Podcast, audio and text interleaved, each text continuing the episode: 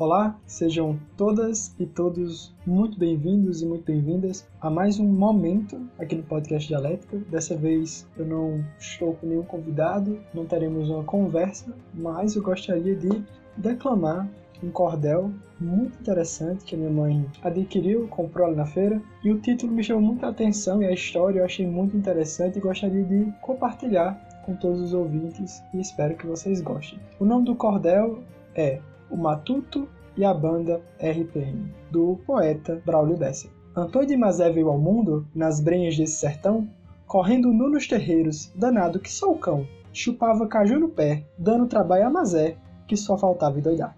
Mas um dia criou asas, abandonou sua casa, nos planos de estudar. Eram livros e mais livros, matemática, português, o cabra metido a besta estudava até francês. Línguas do mundo inteiro, era quase um estrangeiro vivendo no pé de serra passou no vestibular e decidiu arribar para longe da sua terra. Avô de avião, disse adeus aos ancestrais. Sua cidade, Alto Santo, era pequena demais. Vou morar na capital, por lá você maioral, estudar e ser doutor. E escute o que eu lhe digo, só se for por um castigo eu volto no interior.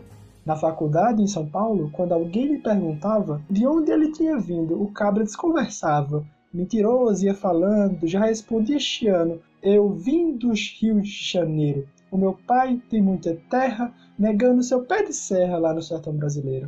Esqueceu de quase tudo que viveu lá no sertão, só ouvia rock and roll, tatuagem, cabelão. Lá cheirava um tal de pó, mas dizia que o forró era que era uma droga. Tava claro pelo juízo, Antônio tirou o juízo da cabeça e pôs no boiler.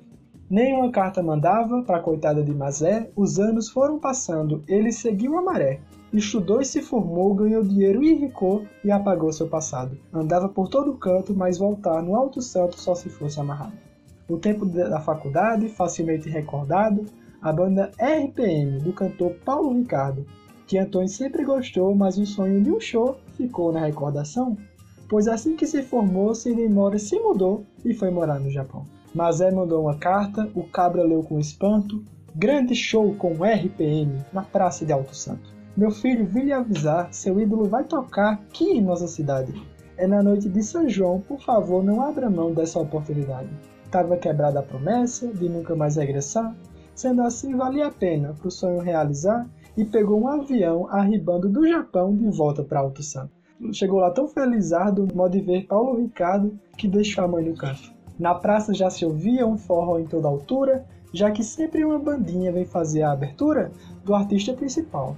E Antônio todo boçal lá no meio dos matutos, nervoso, chega se treme esperando RPM, Revolução por Minuto. Era um velho puxando fole, ao lado outro velho cantando, tinha triângulos a bomba, e Antônio foi se estressando, disse, qual é, meu irmão? Eu não vim lá do Japão aqui para ver forró. Por favor, não leve a mal, bote a banda principal que eu acho muito melhor. O sanfoneiro achou graça, disse, o principal sou eu. Sou artista do sertão, uso o dom que Deus me deu. Veja a praça tá lotada de gente boa, animada, do mais pobre ao mais granfino. O povo chega se espreme para dançar com RPM, Raimundo Pereira e Marco Leme. Esse cordel ele fala sobre a importância de não esquecermos nossas origens. Uma frase muito interessante que eu me lembro que o próprio poeta Braulio Bessa citou é que aquela pessoa que não que despreza as suas origens não sabe para onde vai. Então é muito importante de fato cultivarmos todo pedacinho de terra, todo pedacinho de cultura que nos pertence desde a nossa infância, desde o momento em que começamos a explorar a cultura do nosso arredor. Muito importante. Muito obrigado, espero que você tenha gostado e até o próximo episódio. Tchau!